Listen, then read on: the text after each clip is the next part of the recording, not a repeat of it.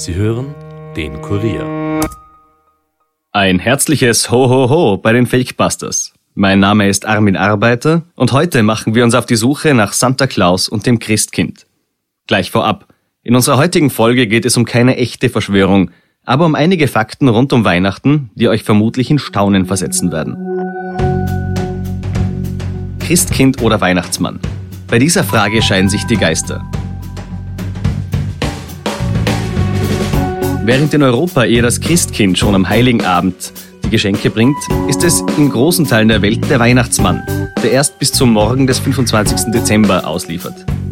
Aber woher kommen diese Figuren eigentlich? Und was hat der Teufel damit zu tun? Fakt ist, dass einerseits eine ausgeklügelte Werbemasche dahinter steckt. Andererseits waren es auch die Nazis, die das Bild prägten, so unweihnachtlich das auch klingen mag. Die Fakebusters haben sich gefragt, wie viel Wahrheit hinter unseren Weihnachtsgeschichten steckt. Bleibt skeptisch, aber hört uns gut zu.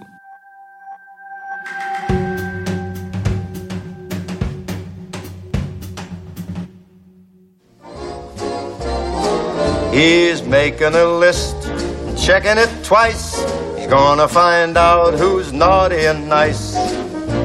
Santa Claus is coming to town.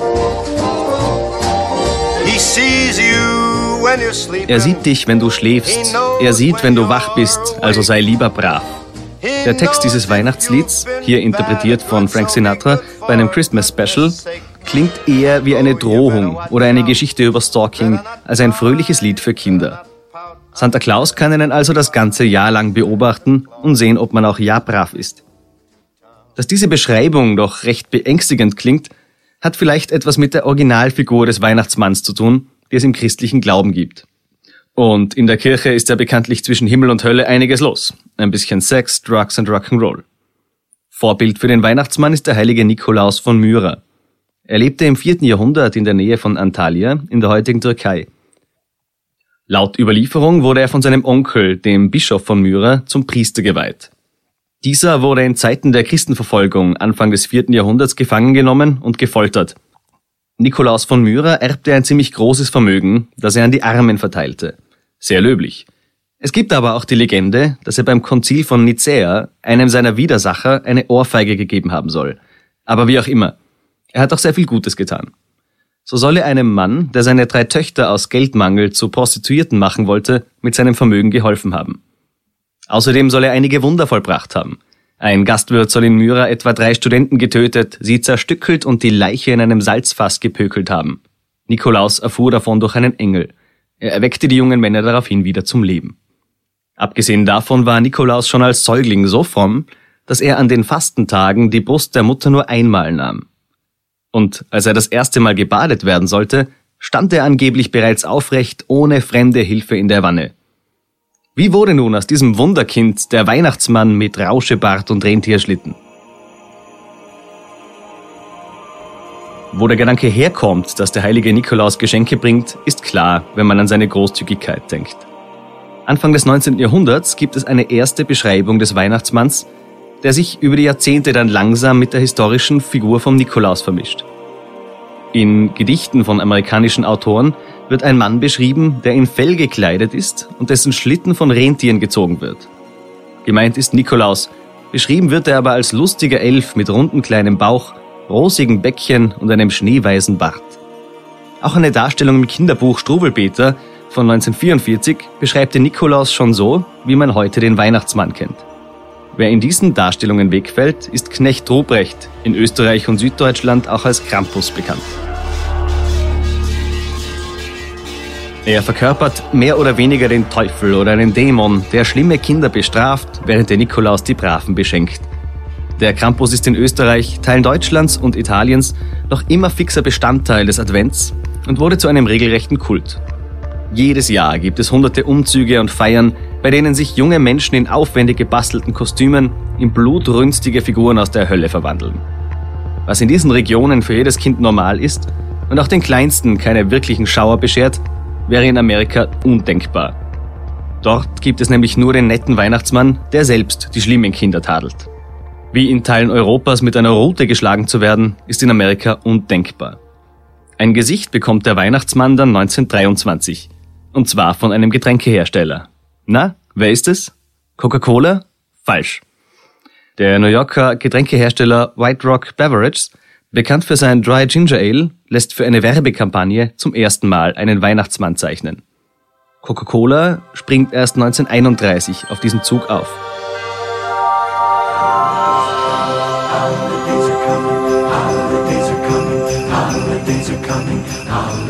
Diese Werbespots mit den hell beleuchteten Trucks, die durch verschneite Landschaften fahren, kennt wohl jeder. Cartoonist Haddon Sunbloom entwarf 1931 den freundlichen Gesichtsausdruck und den weißen Bart und kleidete ihn in den Coca-Cola-Farben Rot und Weiß. Als Vorlage für das Gesicht nutzte er einen Verkäufer bei Coca-Cola. Später soll er auch sein eigenes Spiegelbild als Vorlage genommen haben und skandinavische Motive in die Zeichnungen aufgenommen haben. Bis 1964 zeichnete er jedes Jahr einen Weihnachtsmann für die Coca-Cola-Werbung.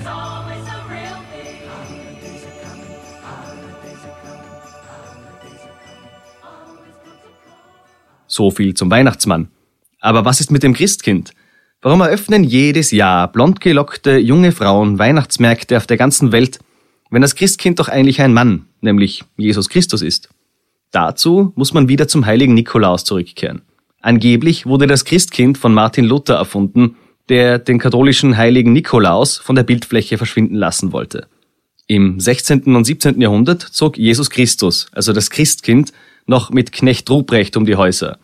Auch Engel hatten die beiden als Begleiter dabei. Ab dem 18. Jahrhundert wird Jesus dann immer weiblicher. Warum? Ist interessant. Geschichten, die im Volkstum über das Christkind erzählt wurden, schrieben ihm damals typisch weibliche Attribute zu. Das Christkind war fürs Keksebacken und Christbaumschmücken zuständig. Ein Mann hätte das zu dieser Zeit nicht gemacht. Manifestieren konnte sich das Bild dann in einem der schwärzesten Kapitel der Geschichte, im Nationalsozialismus. Die Nazis entwickelten einen regelrechten Weihnachtskult und änderten die Geschichte einfach, wie es ihnen passte. Dass sie sich gerne germanischer Mythologie bedient haben, haben wir schon in einer anderen Fakebusters-Folge besprochen, in der es um den Hang der Nazis zum Okkultismus ging. Also hört da mal rein. Was Weihnachten angeht, konnte Jesus natürlich nicht der Messias bleiben.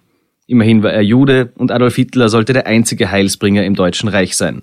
Das Jesuskind blieb zwar Teil des deutschen Weihnachtsfests, wurde aber als Kind einer deutschen Mutter dargestellt und als Symbol für die Erneuerung und Fruchtbarkeit des Volkes. Zu Besuch kommen freilich auch keine Könige aus dem Morgenland, sondern Arbeiter und Bauern. Bald kommt auch eine Lichtgestalt aus der germanischen Mythologie ins Spiel, natürlich blond gelockt. Die Entstehungsgeschichte des heutigen Weihnachtsfestes und seiner verschiedenen Bräuche ist also vielfältig. Aber wie feiert man jetzt eigentlich richtig Weihnachten? Da wir hier in Österreich hauptsächlich katholisch sind, haben wir den Dompfarrer des Wiener Stephansdoms gefragt, was erlaubt ist und was nicht. Grüß Gott, Herr Dompfarrer. Grüß Gott. Der heilige Nikolaus ist ja eine katholische, historische Figur. Warum kommt bei uns trotzdem das Christkind, obwohl es eigentlich eine evangelische Erfindung ist? Die katholischen Traditionen nähern sich aus der alten Geschichte, aber auch aus den guten Erfahrungen der jüngeren Geschichte. Und ich bin sehr froh, heute stolz sagen zu können, dass wir diese evangelisch aufgekommene Tradition, weil Martin Luther äh, diesen heiligen Kult des heiligen Nikolaus äh, zu überdrüssig war, zu viel war, die Heiligen ein bisschen von den Protesten äh, stoßen wollte, dass wir diese gute evangelische Tradition der Konzentration auf das Jesuskind zu Weihnachten aufgegriffen haben seit zwei Jahrhunderten zwar erst, aber es so ausschaut, wenn es schon immer katholisch gewesen wäre. Die alte katholische Tradition war ja so, dass man zum Fest des heiligen Nikolaus den Kindern die Gaben bringt. Und Luther hat diese Tradition dann vom Nikolaus auf den Weihnachtstag verschoben. Äh, aber es, weil es so erfolgreich war, hat sich die katholische äh, Tradition dieser evangelischen Erfindung gerne bedient, es umarmt und zu seiner eigenen Tradition gemacht. Und so ist es mir jetzt natürlich viel lieber, dass die Kinder und die Erwachsenen Geschenke bekommen, einander Geschenke machen zum großen Christtag, zum Weihnachtsfest. Mhm. Aber was ist das Christkind jetzt im katholischen Sinne? Die Größe der, äh, der göttlichen Vollmacht, die sich nicht kleiner macht, äh, wenn sie sich zum Christkind, zum neugeborenen Jesuskind in der Krippe niederneigt.